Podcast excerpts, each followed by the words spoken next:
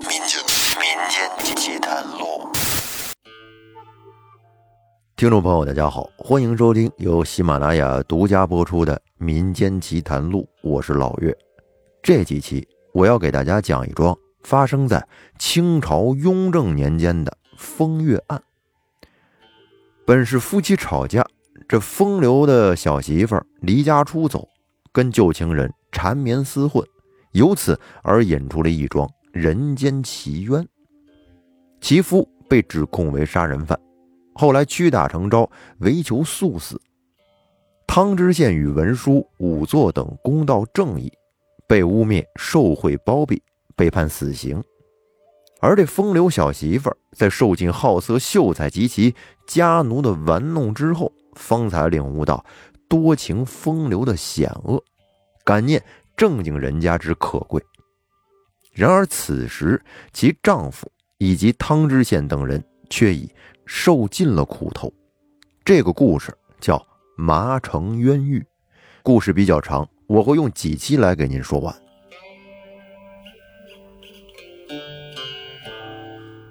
在清朝雍正年间，湖北黄州府麻城县有一小伙子，姓涂，名如松，娶了一个媳妇儿杨氏。那杨氏自幼念过一些书，而且还颇有些姿色，这在古代那可了不得，在他们当地这就算是一枝花了。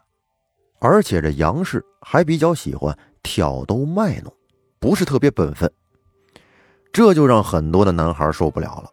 麻城县的众多才子，无不倾倒于杨氏含情脉脉的秋波之下。这么一来，当地坊间的这流言蜚语自然就多了起来，而且越传越离谱。慢慢的，杨氏就到了谈婚论嫁的年龄。可是正经人家都不愿意找杨氏，因为通过这些传言，他们知道杨氏这个人呐。不本分，比较轻浮。后来杨氏迫不得已，这是嫁给了忠厚老实的屠如松。而且她嫁屠如松，自己心里也有一个小算盘。她希望啊，自己这老实糊涂的夫君能够在婚后容忍他到处继续的在卖弄风情，可以经常出去玩。但是这杨氏自从嫁到了屠家之后，她就发现自己这婆婆涂母家教非常严厉，立下规矩了，不但不准她在婚后再见以前的那些老相好，并且连家族中的那些关系略疏远的青年男子，就是那些男性的亲戚，也不能跟他们见面。您想，杨氏以前过的是什么日子？这么一来，直接小夹板给套上了，她哪能受得了这寂寞呀？成天是唉声叹气，心情也不好。但是这坏情绪得发泄呀，便只能拿她那老实的丈夫涂如松来出气。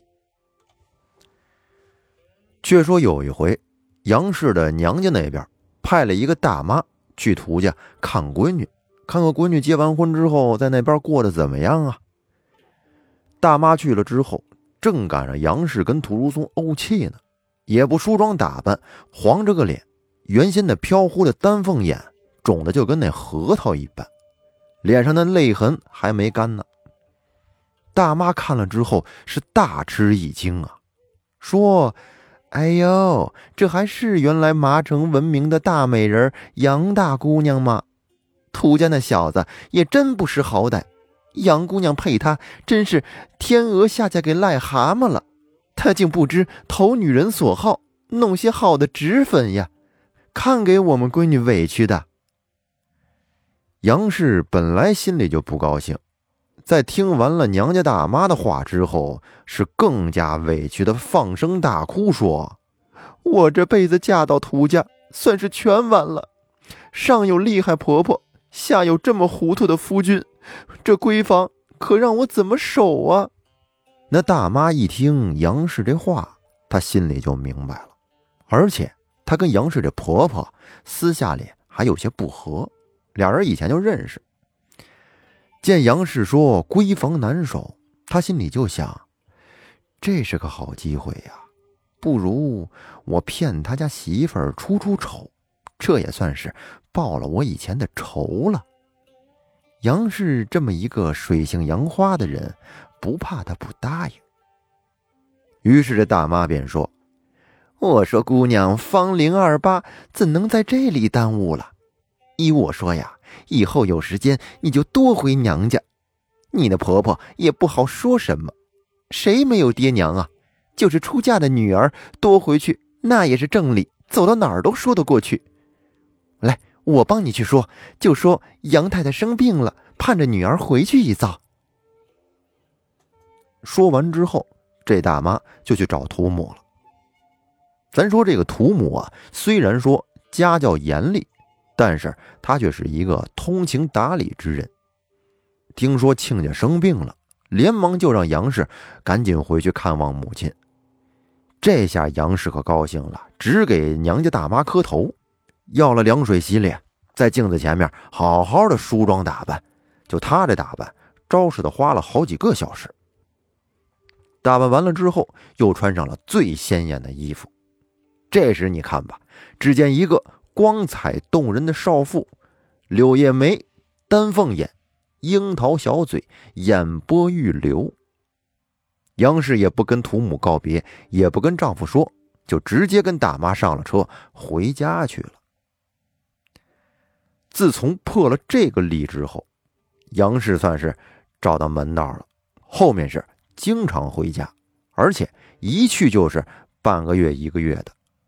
但是您想，他这一走，真能回家踏踏实实待着吗？那肯定不是啊，都出去玩去了。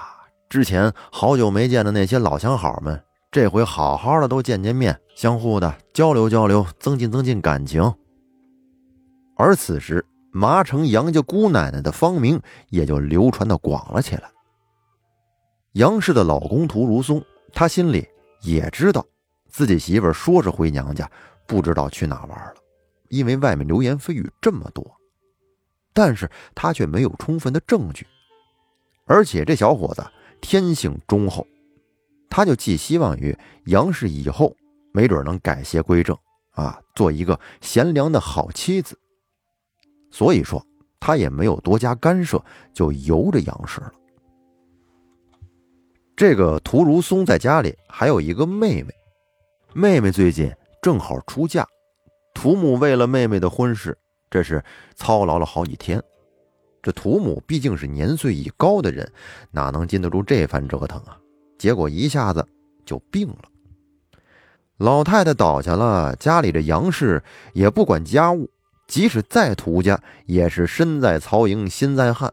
每天呀，除了梳妆打扮之外，就是跟小丫鬟跟那聊天哎，评论这张雷呀、李四啊等一些风流才子最近有什么新闻呢？干了什么事儿啊？而屠母病倒之后，身为儿子的屠如松很是着急。妹妹现如今已经出嫁了，而妻子就跟被人勾了魂似的，每天魂不守舍，什么活也不干。如松便一个人飞奔到药铺，买了一些人参、桂圆之类的补品，回来呢熬汤给母亲喝。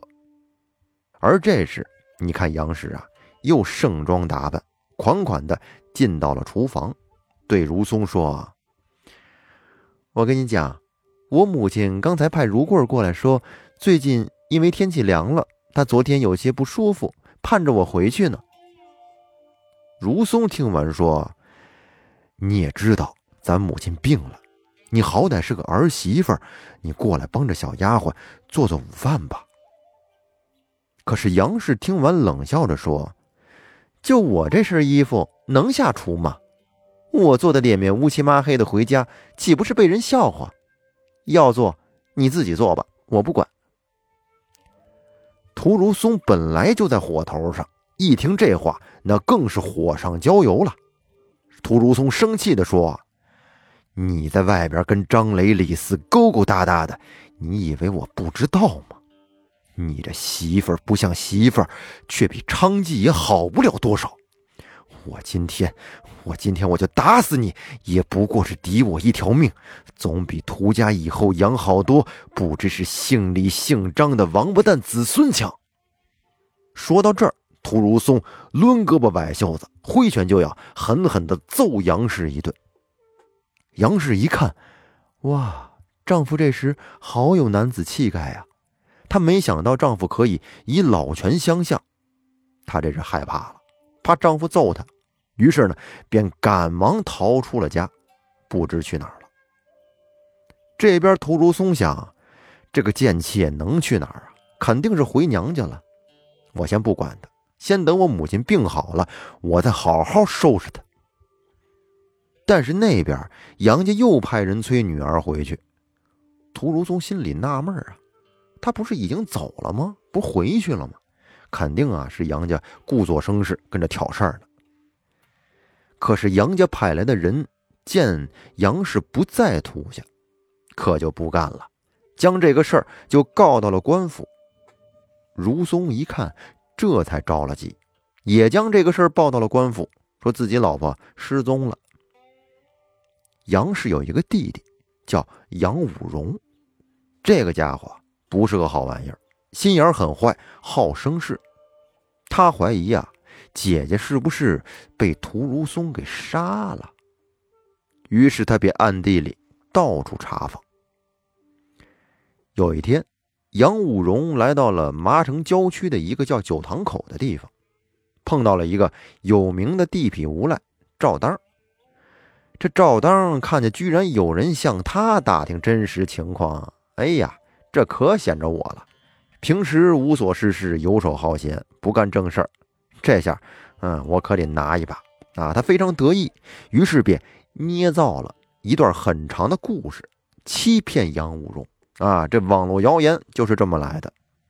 他故作正经地说：“老杨，我跟你说啊，这个事儿我随便可不敢说，只是因为你姐姐死的太冤了，你又是他亲弟弟，我哎不得不告诉你呀。”于是这赵当就把他如何从涂家经过。如何听见屋内有吵架之声？